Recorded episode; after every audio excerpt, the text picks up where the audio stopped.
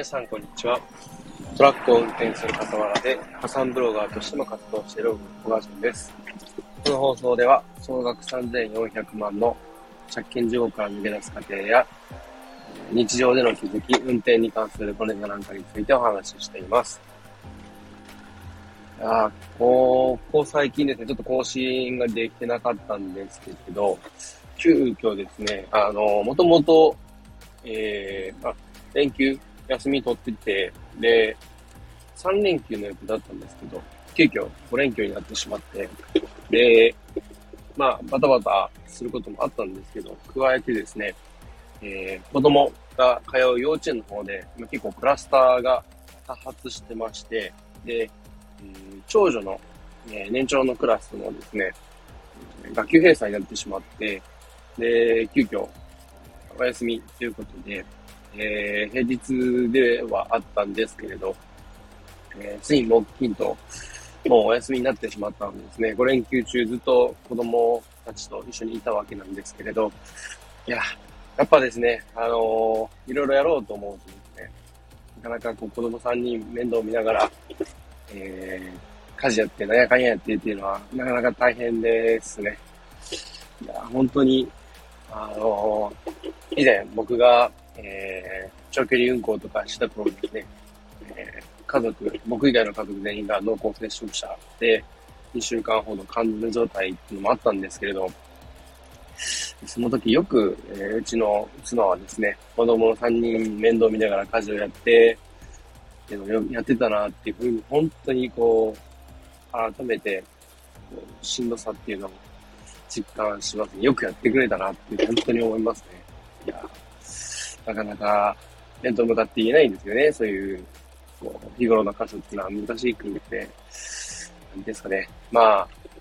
照れみたいな部分もありますけどね。はい。えー、そんなこうので、なかなかこう、うまく自分時間取れずでですね、もういっそのこと、まあ、今回は子供と家族との時間を思いっきり取ろうと思って、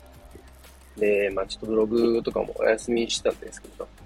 まあでも逆にですね、こう、気負わずに、そうやって自分で調整しながらできるのも、こう、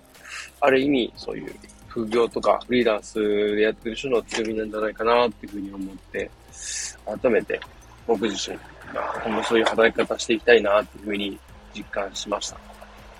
えー、さて、今日の問題なんですけれど、えー、昔は見えなかった、えー、大切なものということで、えー、この大切なものは何かっていうとですね、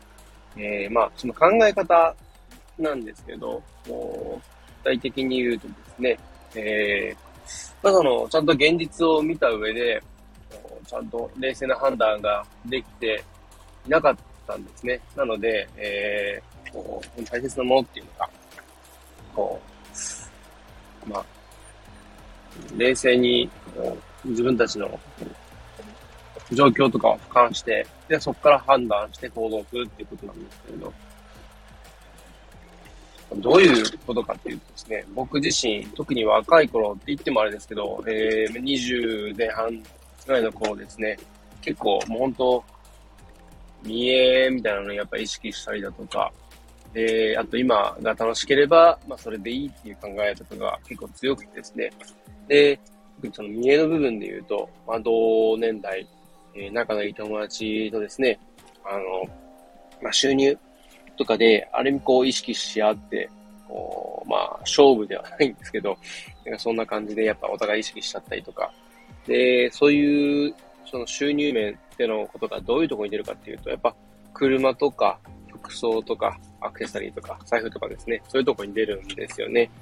で、友達とかですね、年収どんなもんとかっていう話をちゃんと、えー、間接的に聞いたりするとですね、や、っぱ負けてらんないなとか、やっぱこう見栄を張っちゃったりするんですね、どうしても。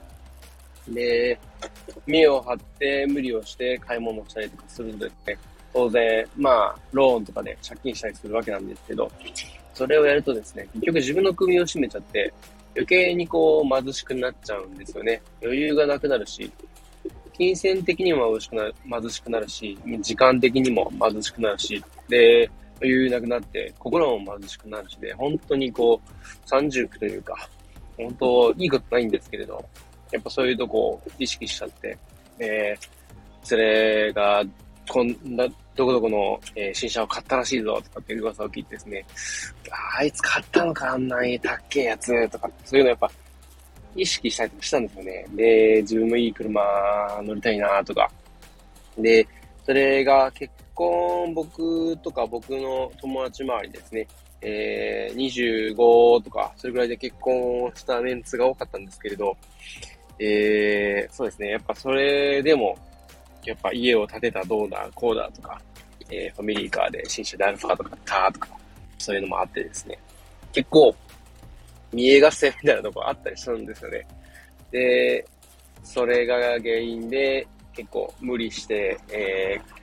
ー、結果、まあ、自分に見合ってない買い物をしちゃったりとかね、苦しくなっちゃって、で、まあ今が楽しければいいっていうやっぱ考えもあったんで、こう、後先考えずにで、まあ全然僕自身貯金もなかったんですけれど、で、まあ、無理をして無理をして、で、なんとかなるなんとかなる。で、結果的に、まあ、えー、つい最近やった、まあ自己破産になってしまったんですけれど、まあ、自転車操業状態ですよね。もう本当に自転車こいてる状態でギリギリなんとかやってきて、なんとかなってるうちはそれでいいんですけれども、もしそれでなんか起きて、その、自転車焦げなくなってしまった時に、どうなるかっていうと、本当風止まってしまって、で、前に進めない。で、の、借金が増えていくばっかですよね。そうなってしまうとなかなか抜け出せなくって、えー、本当、もうそうやって僕自身ですね、そうやって、まあ、苦労しているというか、自分で言うのも変な感じですけど、そうやって大変な目にこうあったおかげで、まあ、細を巻きながら、やっぱそういうことを大切に気づいてですね、で、買い物をやっぱ自分の背丈に合ったものをしなきゃいけないなっていうふうにも思いましたし、なんかこう、お金を借りて、物を買うっていうこと自体があんまり良くないなっていうのは、ほんとすげえ思ったっていう、連れと話すこともあったんですけれど、やっぱそうだよねっていうふうに、30超えたあたり、ほんと30、まだ31ですけど、30ぐらいとか、29とか、それぐらいからですね、やっぱ気づき始めて、で、やっぱそういうの、本当に、こう、自分たちが見るべきところが違ったなってことに、やっと気づいたんですよね。で、まあ、そのおかげで、最近、こう、まあ、遅まきながら気づいて、あれこれ、こ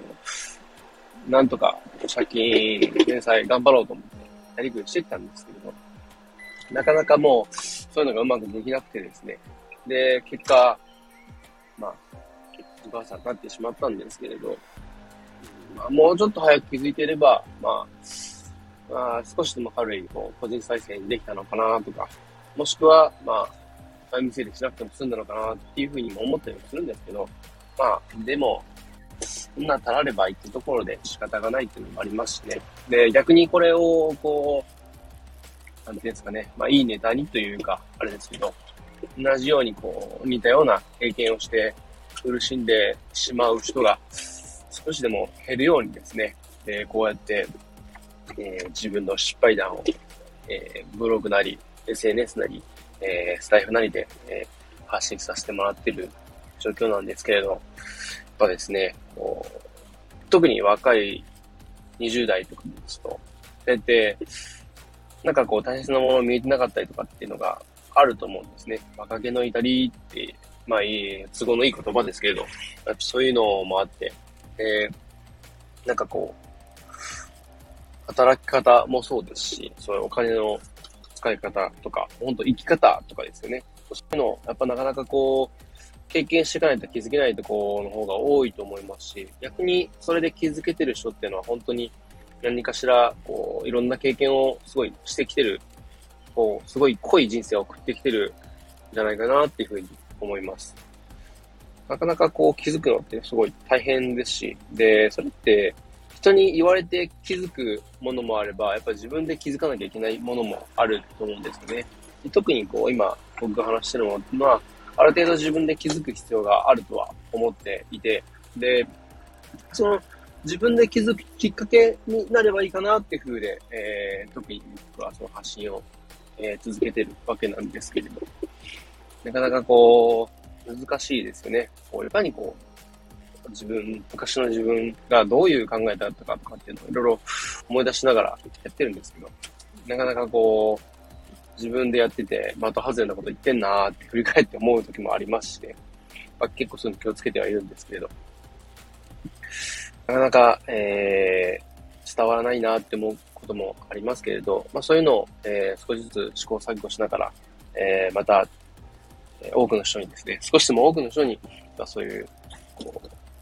考え方、生き方とかについてですね、えー、気づきになれるような発信を続けていけたらいいかなっていうふうに思ってます。はい。えー、今日はですね、昔は気づけなかった、えー、大切なものということで、えー、その大切なものっていうのは、えー、生き方、考え方、そういう部分ですね、えー、こう、自分のことを、えー、ちゃんと俯瞰してみて、正しい判断をするためのその考え方ですね、えー、についてお話ししてきました。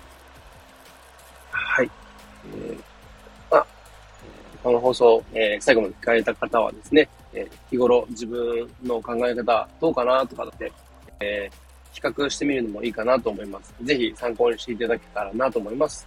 最後までお聞きいただきありがとうございました。では皆さん今日もご安全に。